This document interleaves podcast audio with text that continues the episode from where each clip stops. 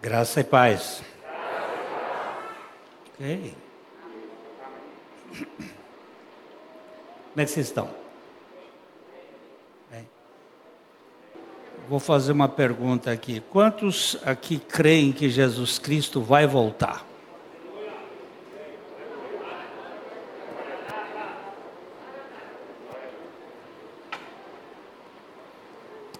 Quantos creem que Jesus Cristo vai voltar muito em breve?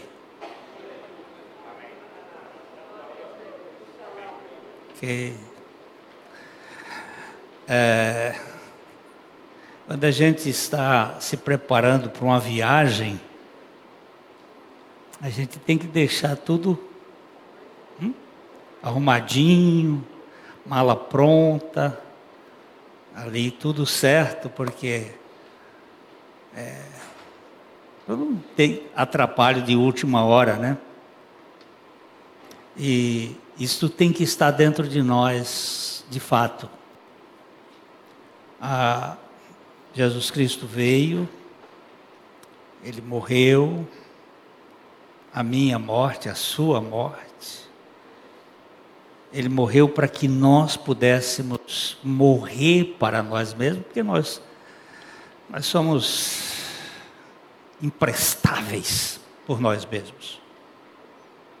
Temos uma natureza terrível. Depois ele ressuscitou, ressuscitou para ser a nossa vida. Ficou 40 dias aqui com os discípulos, cerca de 500 pessoas ouviram ressuscitado. Muitos comeram com ele. Foi um tempo muito precioso. E aí ele foi lá para o Monte das Oliveiras e estava conversando com eles e disse: Olha, eu quero que vocês permaneçam na cidade de Jerusalém, e ali perto, até que vocês sejam revestidos do poder do alto. Depois dele dar esta ordem, o corpo dele começou a subir. E foi subindo e eles ficaram olhando e ele sumiu. E aí os eles ficaram procurando ele para cima, olhando e chegaram dois anjos e disseram assim: Ô oh, varões galileus, por que, que vocês estão aí com os olhos levantados para os céus? Do mesmo modo que vocês viram subir, ele vai voltar. E já faz dois mil anos e ele não voltou, ele não voltou até agora, quase dois, não? Ainda não faz dois, não. Descontando os 33 anos de vida dele aqui, mas está tão próximo, porque a, o cálculo do apóstolo Pedro foi o seguinte: um dia para o Senhor é como mil anos, e mil anos é como um dia. Então, de lá para cá, só passaram menos de dois dias dentro do cronômetro de Deus. Então a gente tem que estar assim atento. Essa, esse mundo assim meio, meio engraçado que está, a gente precisa estar olhando ele com cuidado. Não, não se desliguem da, do cronômetro de Deus, ou do kairós de Deus, da hora de Deus. Desliguem-se de televisão. Desliguem-se de más notícias mas não se desliguem das boas notícias, do que o Senhor vai fazendo. É... Então, nós vamos hoje falar um pouquinho aqui sobre a igreja. A igreja é santa e o e a sua liderança. Como é que é? Vamos ler aqui Efésios capítulo é, versículo uh, 27.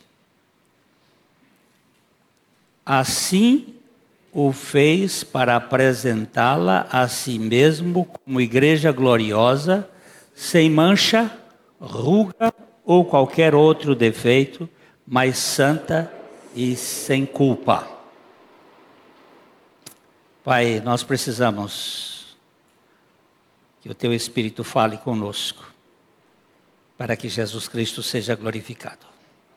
No nome dele nós oramos. Amém. Eu, eu vejo muitas vezes, é, a gente, não é só as mulheres, não, as mulheres mais, mas usando botox, é, fazendo correções de rugas, né?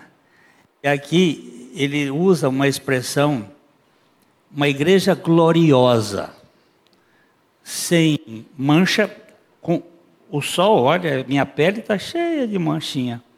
Sem mancha, sem ruga e sem qualquer defeito, mas santa e sem culpa. Essa palavrinha santa. O credo niceno declara: creio em uma igreja santa universal e apostólica. A santidade é um atributo da igreja. Mas, afirmou o Dr. R.C. Sproul, já foi dito que a igreja é a instituição mais corrupta deste mundo. Isso pode parecer um exagero, mas pode ser verdade, dependendo de como avaliamos a corrupção. Pode ser exagero se simplesmente olharmos para o mal nu e cru. Então, obviamente, coisas como podem ser consideradas muito mais corruptas, como ah, neonazismo, como crime organizado, essas coisas podem parecer mais corruptas do que a igreja. Mas, se olharmos o bem e o mal em termos de escala móvel de responsabilidade moral, então sim, a igreja é a mais corrupta das instituições. Jesus disse: aquele a quem muito foi dado, muito será exigido. Lucas 12, 48. Se aplicarmos esse padrão à igreja, diríamos que a igreja de todas as instituições é a que recebeu mais benefícios da graça. À luz dos múltiplos benefícios e dons de graça que recebemos como igreja e o alto nível de responsabilidade correspondente, Poderíamos dizer, relativamente falando, que a igreja é corrupta na medida em que falhamos em estar à altura da responsabilidade de nossa vocação. A igreja foi chamada para expressar a santidade de Deus no mundo. Nós falamos ali, logo no início, do credo niceno. Este credo foi o primeiro credo ecumênico no ano de 325, na cidade de Niceia, hoje Turquia, antiga Bitínia. E em razão de Ário, um bispo que havia dito uma série de coisas, por exemplo, que Jesus não era da mesma essência de Deus, ele era uma criatura, e dá um filho de Deus, e trouxe muitos problemas. Então foi organizado nessa cidade com 318 bispos para tentar fazer uma, uma conciliação. A palavra credo vem do grego símbolo, que significa metade, uma parte. Então, você tinha que juntar uma metade com a outra para conferir se aquilo que estava sendo afirmado era o todo, era a realidade que a igreja e o evangelho pregava. Então, houve vários uh, credos. Esse foi o primeiro credo uh, é, ecumênico ou mundial para procurar encontrar alguns princípios que a igreja havia se perdido. Já tinham passado três séculos, é, 325, três séculos já tinham se passado, e as coisas vão saindo do trilho, vagarosamente. E quando, é, se você vai lançar um foguete à Lua, o que os, os engenheiros mais se esmeram é na base de lançamento. Porque se o foguete, na hora que ele lança, é lançado, ele sai do prumo um centímetro aqui embaixo, quando chegar lá a 300 mil quilômetros de, de altitude, ele não vai chegar lá no lugar que eles previram, vai estar a quilômetros de distância. Então é muito importante que se fixe bem os fundamentos, a base.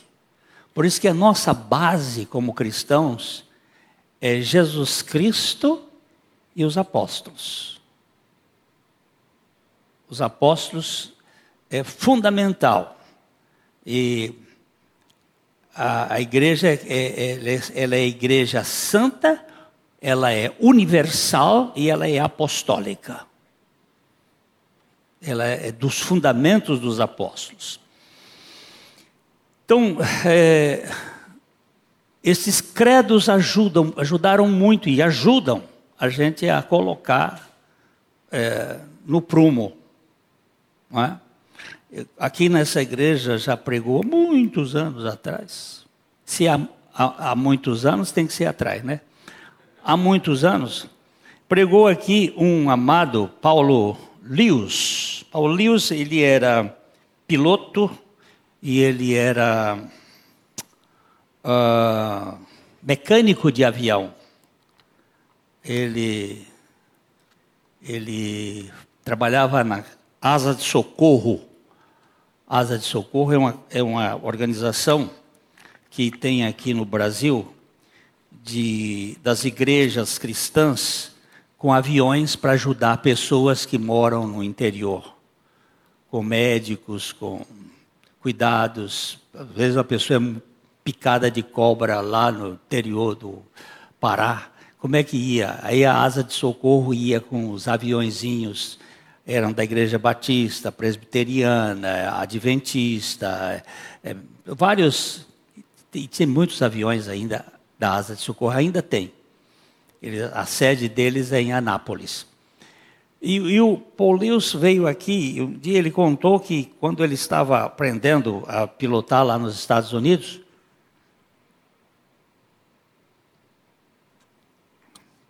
ele saiu com. Naquele tempo não tinha esses aparelhos, era a bússola e rumo, as coisas mais simples. Senão, ele saiu programando de uma cidade para outra, o instrutor do lado, e quando ele chegou no horário em que estava previsto estar na outra cidade, ele não estava, estava a quilômetros de distância.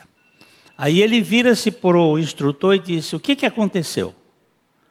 E o instrutor diz para ele assim: Eu é que quero saber. O que, que você errou? Aí ele disse: Não sei. Ele disse: Pois é. Ainda bem que nós temos combustível e eu estava de olho em tudo aqui.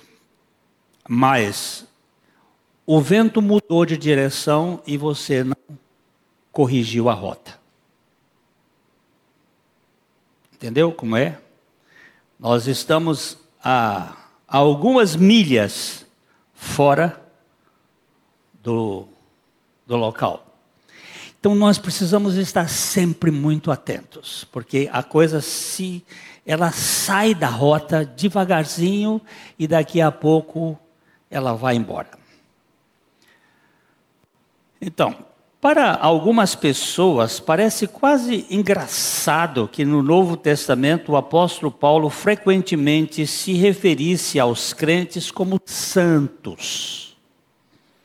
Por exemplo, ele endereçou suas epístolas aos santos que estão em Corinto ou aos santos que estão em Éfeso. A palavra que é traduzida como santos, a palavra hagios, que significa santos. O Espírito Santo é também chamado de santo, como com essa mesma palavra grega, hagios. Eu fui pregar uma vez lá em Campo Grande, numa igreja, igreja grande, e, e eu disse: quantos santos nós temos aqui? E só duas pessoas levantaram as mãos. Diz misericórdia.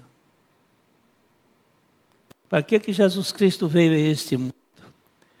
Porque nós temos um conceito de santo, aquele conceito que a Igreja Católica deu num certo tempo, que é uma pessoa que passa por certo processo para ser canonizada.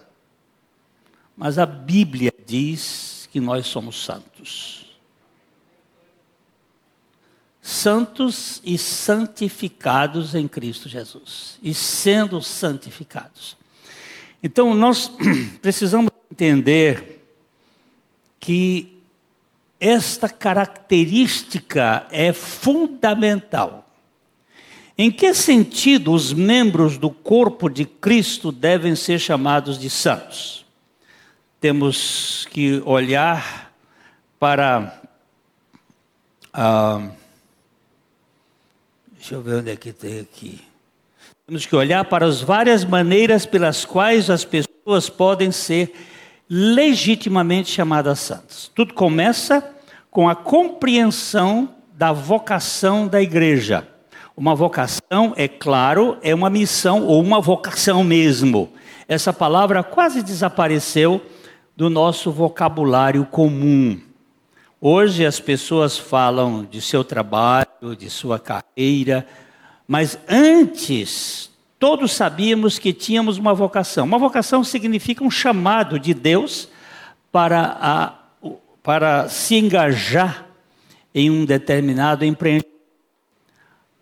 Esse meu troço aqui está de vez em quando fugindo do. Eu não sei o que, que é, eu acho que é igual a mim, está ficando velho.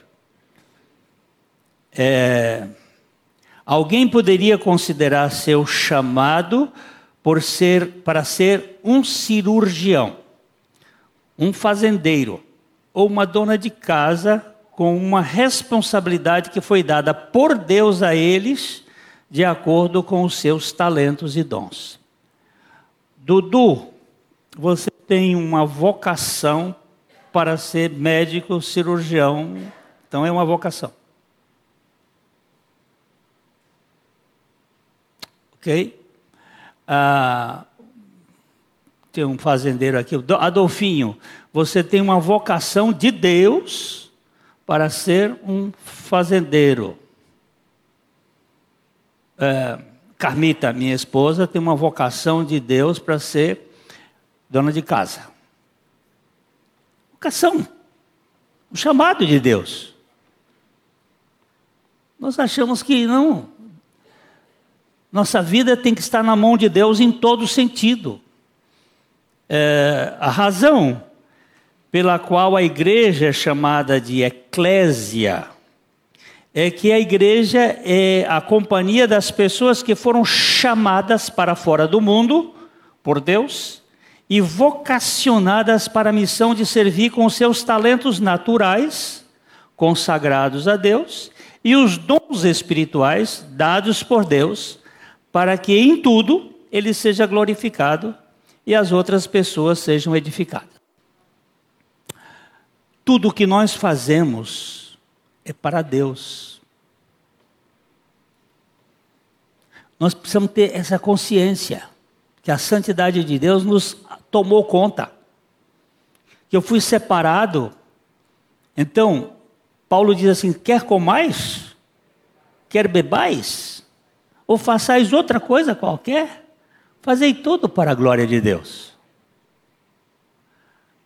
Tudo. O nosso sexo, a nossa vida sexual é para a glória de Deus. A nossa profissão é para a glória de Deus. Tudo que nós fizermos para a glória de Deus. E nós fomos vocacionados para viver para a glória de Deus. Se isso não tiver impregnado em nós, nós vamos ficar com uma dicotomia. Essa dicotomia vai dizer o seguinte: aqui eu sou santo, aqui eu sou profano. E isso contraria completamente o propósito de Deus para com nossas vidas. É, Existem talentos naturais. Tem gente que tem, tem talento que não acaba mais. E tem outros que talento de, de talentos parece que não sai do lugar. Não é? É, é, é terrível. Mas é, é natural. E tem dons espirituais. Dons são dados pelo Espírito Santo. Vou dar um exemplo aqui. Uma pessoa pode ter um talento para falar e não ter um dom para ensinar, biblicamente falando. Ele pode ser um bom professor para falar e ensinar as coisas nesse mundo, tem uma condições, mas não tem o dom do ensino, que é dado pelo Espírito Santo. Só para ver assim. Isso acontece também na administração. Uma pessoa pode ser um excelente administrador, formado pela Fundação Getúlio Vargas, e quando chega na igreja, ele não dá nada, porque ele não tem o dom da administração dada pelo Espírito Santo. Aí vocês vão verificar coisas que são importantes. A igreja foi separada de todas as outras instituições e o povo de Deus foi desligado do mundo para uma missão específica ela deve espalhar e refletir o caráter de Cristo. Isso significa que, se fizermos parte da igreja, somos chamados a ser povo sem raízes aqui. Por isso a Bíblia enfatiza que somos peregrinos e estrangeiros neste mundo. Nós fomos chamados para estar com o Senhor. Irmão Joaquim completou 80 anos a semana passada e ele deu um jantar para uns amigos dele lá. E foi muito bom aquela festa, mas eu, eu contei uma história, ele me pediu para falar lá, eu contei uma história que essa história tem me mexido. De um, um pastor, já meio encanecido, assim como eu. Eu sou, não tenho cabelo branco, mas eu estava olhando para o Levi ali. Levi está com a cabecinha branca. Cadê Levi? Está ali atrás. Ele está com a cabecinha branca. Quantos anos você tem, Levi? Ele disse 75. Eu digo, mais novo do que eu, Levi. Eu estou com 76. Um pastor assim, já meio encanecido, ele, ele mudou-se para uma cidade, a cidade de Houston, lá no Texas e foi pastorear uma igreja num subúrbio, numa parte mais. E, e ele resolveu ir à cidade, o centro da cidade, e pegou um ônibus para ir lá no centro. Quando ele a entrada é pela frente no ônibus ali para fazer o pagamento, ele fez o pagamento e o motorista lhe deu um troco. Quando ele chegou lá, foi contar, sentou, foi contar e viu que tinha 25 centavos de dólares a mais. Ele disse: é, Eu recebi 25 centavos. Ah, eu vou, vou devolver isso para ele. Mas o que, que são 25 centavos? 25 centavos não é nada. Fez a viagem, quando chegou ia descendo, ele chegou no batente para descer, lembrou do negócio, pegou os 25 centavos e disse: Você me deu 25 centavos a mais. O motorista vira-se para ele e disse: O senhor não é o pastor que veio aqui para a nossa região? Ele disse: Sou. Eu estava, eu estou muito querendo ouvi-lo, ir lá para ouvi-lo. E eu dei esses 25 centavos a mais para ver qual era a sua reação. E quando ele desceu do carro, do ônibus, ele disse que abraçou com o, o poste e começou a chorar. Porque ele disse: Meu Jesus, quase eu vendi o Senhor por 25 centavos. Judas vendeu por 30 moedas de prata. Eu ia vender por 25 centavos. Quer dizer, eu, que testemunho eu vou dar? Eu sou santo. Ele me chamou para ser santo, para ser separado desse mundo. Como é que eu estou agindo para testemunhar de Jesus neste mundo? A igreja é chamada de santa porque seus membros devem ser habitados por Deus, o Espírito Santo.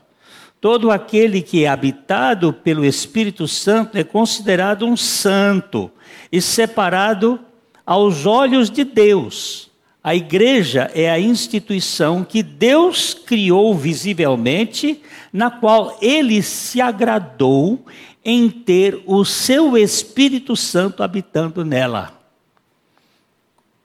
tem que pensar aqui: onde está o Espírito Santo? Está em mim e está na igreja. O Espírito Santo habita em nós. Eu, eu fico pensando, por exemplo, os nossos queridos Ananias e Safira. Eles venderam lá uma propriedade e combinaram, disseram assim: vamos dar uma parte e, e depois a gente fica com uma outra parte do dinheiro aqui no nosso cofre. E eles chegaram lá, chegou primeiro o Ananias e entregou o dinheiro como se fosse todo. Ora, se ele chegasse e dissesse assim, ó, nós vendemos por ah, 100 mil e trouxemos só 50 mil, não tinha problema nenhum. Não tinha problema nenhum. Mas ele chegou lá, vendeu por 100 mil e trouxe 50 como se fosse 100 mil. Olha lá. Olha que coisa. Aí ele disse, entregou e, e Pedro disse assim: Cara, como é que você vai enganar? Você vai mentir para o Espírito Santo? E ele piu, morreu ali. O negócio foi tão sério. Daqui a pouco chega a mulher e diz: Foi por tanto que vocês venderam? Foi. E, porque também tem esse negócio de combinar para levar vantagem. Você não tem problema de você não, não precisa dar nada para Deus, que Deus não precisa de nada seu.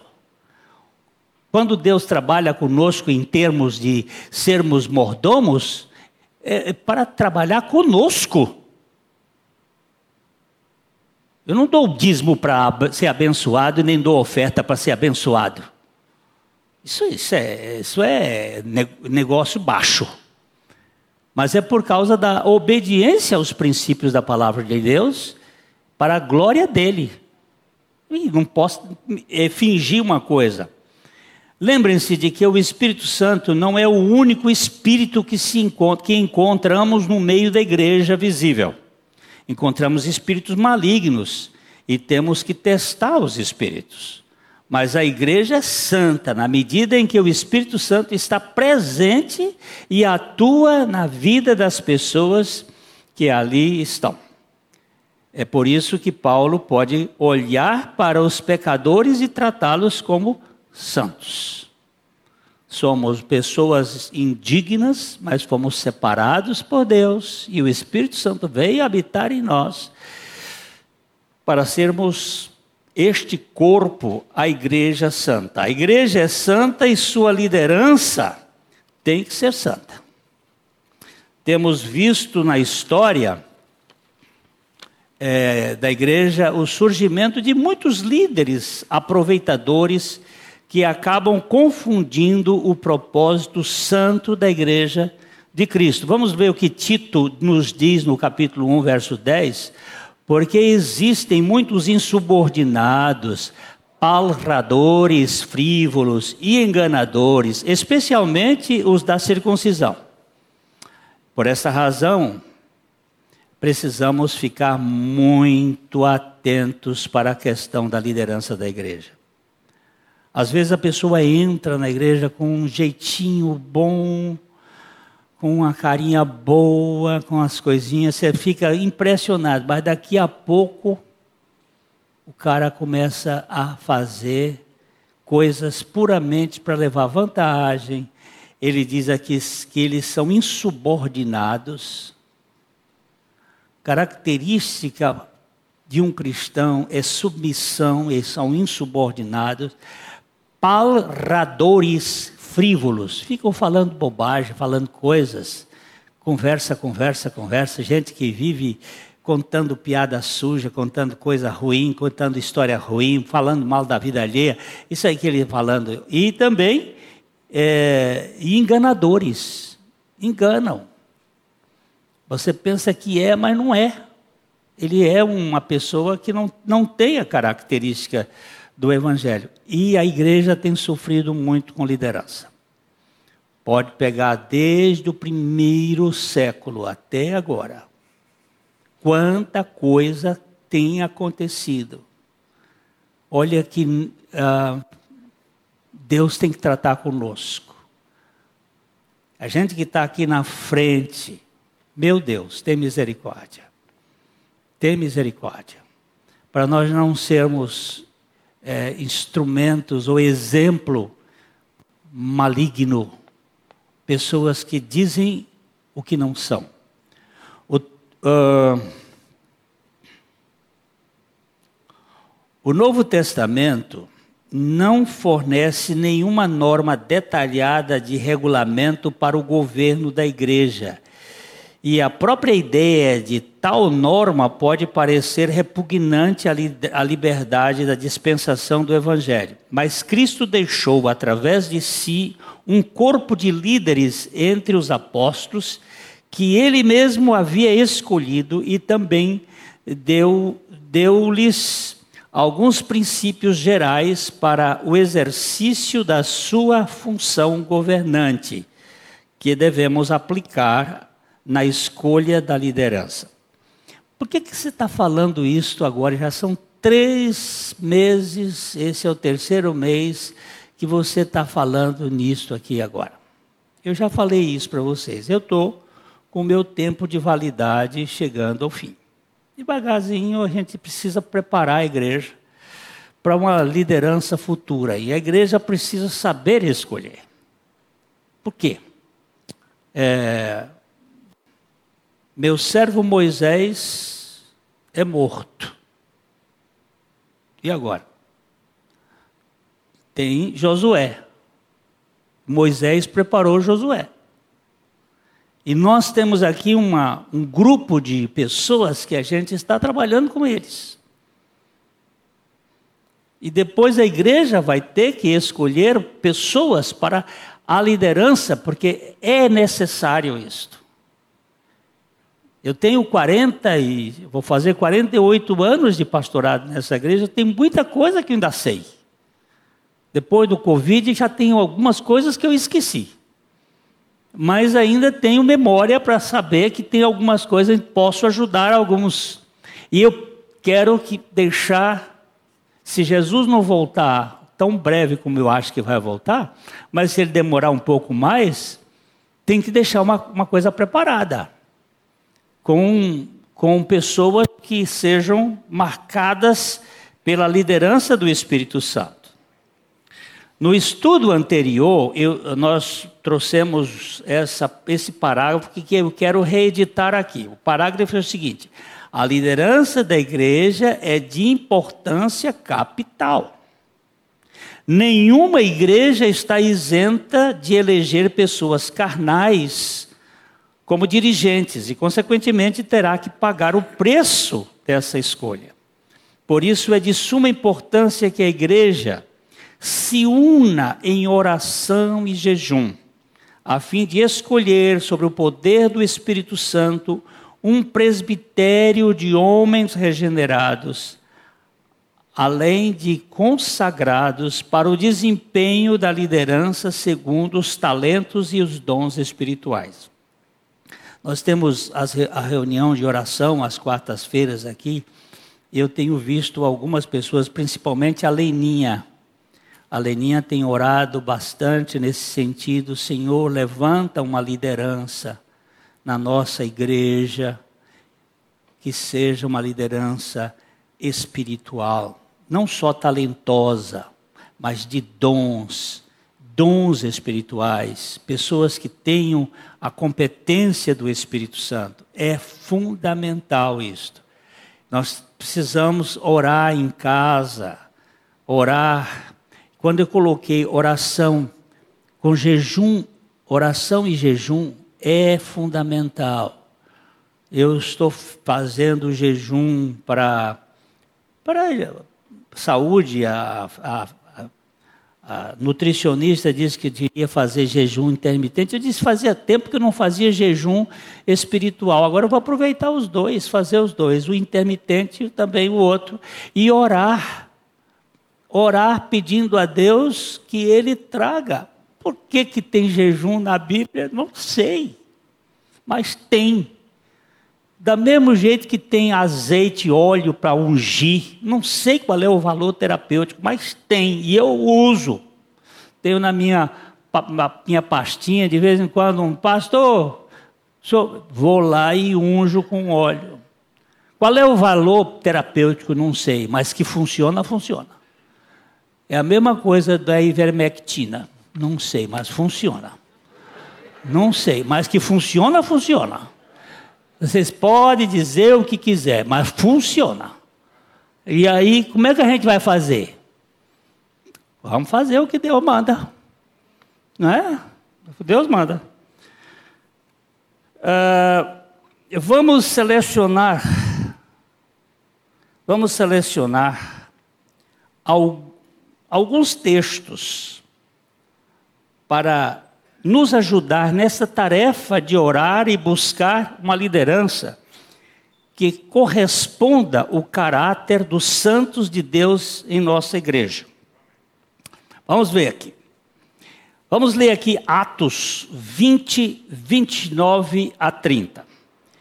Eu sei que depois da minha partida, entre vós penetrarão lobos vorazes que não pouparão o rebanho, e que dentre vós mesmos se levantarão homens falando coisas pervertidas para arrastar os discípulos atrás deles. Ó, oh, isso no primeiro século. E de lá para cá. Vocês já viram isso? Ó, oh, depois da minha partida, Paulo estava saindo e ele reuniu o pessoal da igreja de Éfeso e estava contando para ele: depois da minha partida, entre vós penetrarão o quê? Lobos vorazes. Quem vê cara não vê coração. Às vezes você olha, nós tivemos uma cachorra, foi o Ademar que deu essa cachorra, que deu Ademar, senão dar um, um pito nele aqui. Ele deu uma cachorra, uma husky siberiana, linda, linda, linda. Nós pusemos o nome dela de Natasha. Era uma, uma beleza, uns olhos azuis. Pensa num animal indomável. Tinha sangue de lobo. aquilo é igual certos líderes na igreja. Eles não são, ele tem cara de cão, mas não é cão. É, é o capeta mesmo. É, é, não tem a natureza de humildade, de quebrantamento. Aquela cachorra, é, ela não. Aí nós demos para um, uma família aqui que, que, que criava husky, e eles disseram não dá nem para cruzar, porque a raça, o, o, o gene dela é terrível. Ela comia tudo, ela matava, ela matava os gambás, ela matava gato, gato que entrava lá em casa, ela fazia tudo. É bonitinha. É assim que é muitos lobos vorazes, né? E que dentro vós mesmos se levantarão homens falando coisas pervertidas, olha, para quê? Para arrastar os discípulos atrás deles. Discípulos. Outro dia um pastor perguntou, pastor Glenn, quais são os seus, os seus discípulos? Você está preparando discípulos para o, seu ministério? Diz eu não. Meus discípulos não têm discípulo nenhum. É discípulo de Jesus Cristo. Nós temos que preparar discípulos de Jesus Cristo. Para ninguém ficar preso na personalidade de pastores de pessoas. Não, não é a nós que, que vocês têm que ficar grudados, é ao Senhor Jesus Cristo. Uh, George Chapman falou do perigo dessa gente e ele disse o seguinte: bajuladores se parecem com amigos, assim como lobos se parecem com cães. Há líderes que são devoradores, que machucam as ovelhas e há daqueles que bajulam para fazerem adeptos para si mesmos. Não, nós não podemos ter adeptos pessoais. Todos nós somos discípulos de Jesus Cristo. Assim, olha, outro texto que o apóstolo Pedro vai nos chamar a atenção é assim como no meio do povo surgiram falsos profetas, assim também haverá entre vós falsos mestres, os quais introduzirão dissimuladamente heresias destruidoras, a ponto de renegarem o soberano Senhor que os resgatou, trazendo sobre si mesmos repentina destruição. E muitos seguirão as suas práticas libertinas, e por causa deles será infamado o caminho da verdade. Também movidos por avareza farão comércios de vós com palavras fictícias. Para eles o juízo lavrado a longo tempo não tarda, e a sua destruição não dorme. Aqui está um negócio muito sério. Ele está dizendo que, como no meio do povo surgiram falsos profetas, que no meio da igreja iriam aparecer falsos mestres. Que ele usa a palavra dissimuladamente. Usam uma linguagem que agrada o ouvido das pessoas, dissimuladamente. Heresias destruidoras Heresias que a ponto de renegar o Senhor Jesus Cristo, que resgatou, trazendo sobre si repentina destruição. E diz: "E muitos seguirão as suas práticas libertinas. Por causa deles será infamado o caminho da verdade." Às vezes a gente vê hoje tanta coisa falando da igreja, porque a igreja, por causa dessas coisas, de padres e pastores e líderes que acabam trazendo sujeira para a história da igreja. O teólogo Francis Schaeffer foi muito enfático ao dizer: se não tornarmos clara nossa posição com palavras e obras em favor da verdade e contra as falsas doutrinas, estaremos edificando um muro entre a próxima geração e o Evangelho. Isso sempre foi fatal e é fatal. Terceiro texto aqui que nós encontramos por Paulo falando em Romanos capítulo 16, 17 e 18. Rogo-vos, irmãos, que noteis bem aqueles que provocam divisões e escândalos, em desacordo com a doutrina que aprendestes. Afastai-vos deles porque esses tais não servem a Cristo nosso Senhor, e sim ao seu próprio ventre, e com suaves palavras e lisonjas enganam o coração dos incautos. Prestou atenção bem nisso aqui que o apóstolo está dizendo? Pessoas que vêm sorrateiramente, com jeito, e eles provocam divisões e escândalos. Eu já contei num outro vez passado dos, dos escândalos, como é que eles entram. Assim, até gente que é contratada para fazer escândalo dentro da igreja. Tá? Nós temos uns frequentadores aqui que são gnósticos e eles têm trabalhado muito, isso mais no passado, agora até, até recentemente não, para destruir a, a fidelidade da palavra de Deus.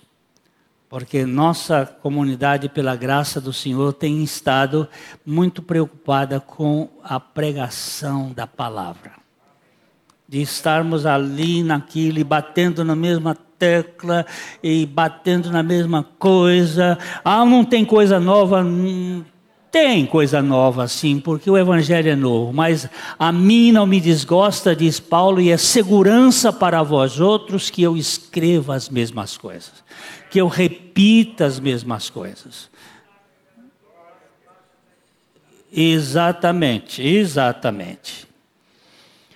Então, meus irmãos, nós não temos muita coisa, muita sabedoria, mas nós temos uma coisa que é essa goteira aqui, ó, batendo aqui, ó, em cima dela. Alguém disse: as divisões têm feito mais para esconder Cristo dos olhos dos homens do que toda infidelidade já praticada. E as facções e partidos sempre produzem divisões no seio da igreja.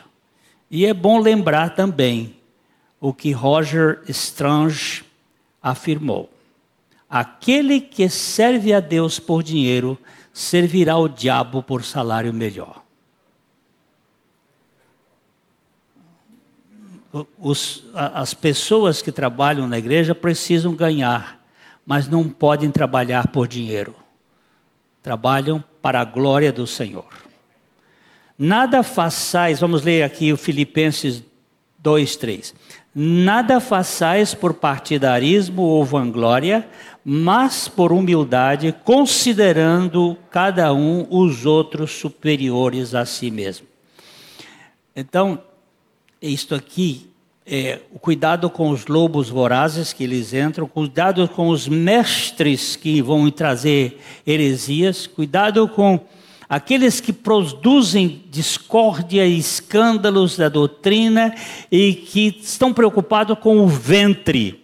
Agora ele disse: nada façais por partidarismo ou vanglória. Nada deve ser feito por ambição egoísta ou presunção, visto que esses são dois dos maiores inimigos da unidade entre o povo de Deus: a ambição egoísta e o desejo de ser o número um, custe o que custar. A presunção fala do orgulho ou autoexibição. Ó, eu tive um câncer, um câncer de próstata algum tempo atrás. E fiquei num tratamento até que tirasse a próstata. E aí um dia alguém disse assim: o velho vai morrer. Quem vai substituir o velho aqui? E aí teve aquela guerra que deflagrou em 2016. A questão era: quem vai ser o velho, o substituto? Isso é coisa do diabo. Isso é coisa do diabo, porque Deus tem o substituto. Deus tem os seus. Agora, quem é que vai ser? Agora que eu posso falar algumas coisas, viu? A gente vai falando depois de, de muito tempo, mas pode falar. Mas em humildade de espírito, cada um considere os outros melhores do que a si mesmo.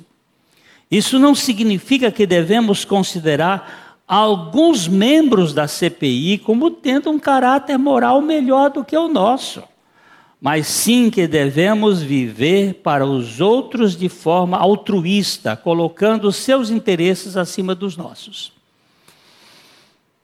Eu escrevi anteriormente, eu escrevi assim, alguns bandidos, depois eu botei membros da CPI, porque é sinônimo. Alguns, é sinônimo. Estou dizendo nada errado.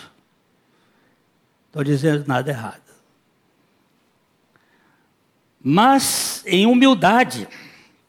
Ao terminar, deixo aqui o pensamento de um anônimo, um anônimo colocou na mesa numa grande conferência de líderes nos Estados Unidos, líderes cristãos. Estava lá uns 3 mil líderes. Depois alguém encontrou este bilhetinho que alguém botou lá. Há três tentações especiais que assaltam os líderes cristãos a tentação de brilhar, a tentação de queixar-se e a tentação de descansar. Senhor, livra-nos das três. Nós não precisamos ser sol, podemos ser lua. A lua brilha com a luz do sol. Nós não precisamos ser, querer brilhar, pode deixar que a luz de Cristo vai brilhar em nós. Nós não precisamos ter a tentação de queixar-nos. Tem gente que gosta. Uma, o Maurício fez um estudo domingo passado aqui que, olha, vale a pena. É, essa língua da gente. Oh meu Deus, tem misericórdia da minha. Às vezes a gente fala coisa que não deve, fala, fala, e sofre as consequências. Porque o poder da vida e da morte está na língua. Então, a tentação de queixar-se. Ai, ai. Nós estávamos no barco lá no, no Rio Paraná e não, dessa vez vou contar uma que aconteceu com meu cunhado e minha, minha cunhada. E eles estavam com o pastor Abuchaim. Eu, comigo teve outra. Mas ele, eles estavam lá e, e um calor Pensa num calor.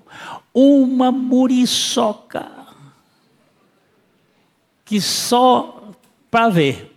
E eles começaram a reclamar lá no, no barco, que à noite não conseguia dormir, aquela muriçoca, aquele calor. Aí o pastor Buchaim lá de dentro gritou assim: Irmãos, a murmuração é pecado. Vocês estão desonrando o nome do Senhor. Mas no meio daquela moriçocada toda, é, você imaginou Paulo, a surra que ele levou e, e Silas, os dois ali, os caras com as costas toda lanhada, sangue, e eles louvando a Deus. Senhor, dá-me essa condição de poder dar graças por todas as coisas ao Senhor.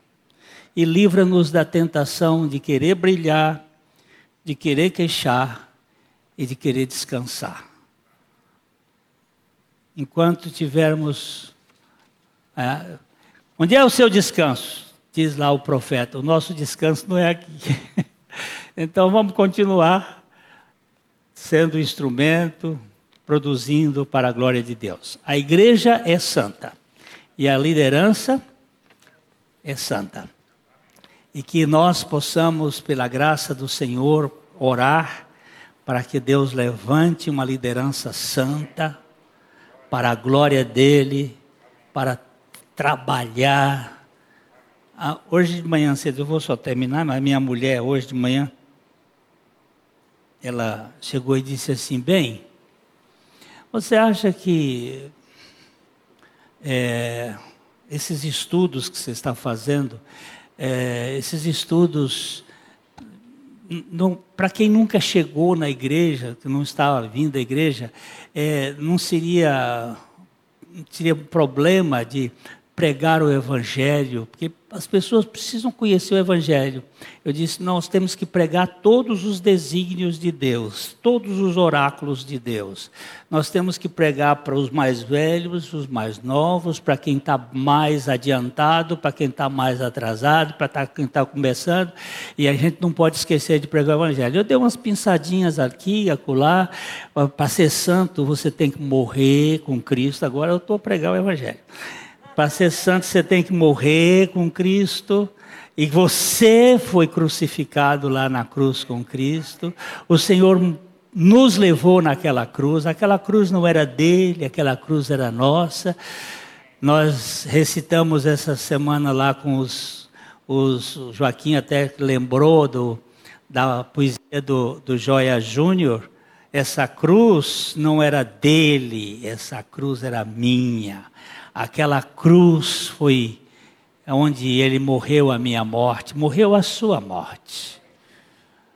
Agora, isso aí é o Espírito Santo que vai aplicar no seu coração. Nós precisamos ganhar esta revelação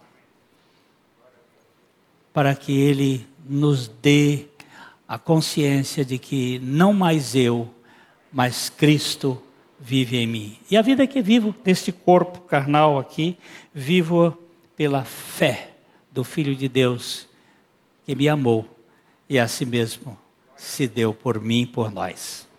Nosso Pai Celestial, muito obrigado pelo teu Evangelho, pela tua palavra, porque os céus e a terra vão passar, mas a tua palavra não passará.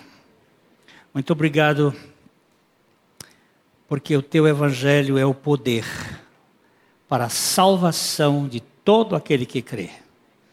E todas as pessoas que o Senhor tem escolhido desde a eternidade, ouvindo a tua palavra, lendo a tua palavra, ganha a real experiência do novo nascimento. Nós te agradecemos porque tu fazes muito mais do que nós pedimos ou pensamos. No nome de Jesus. Amém.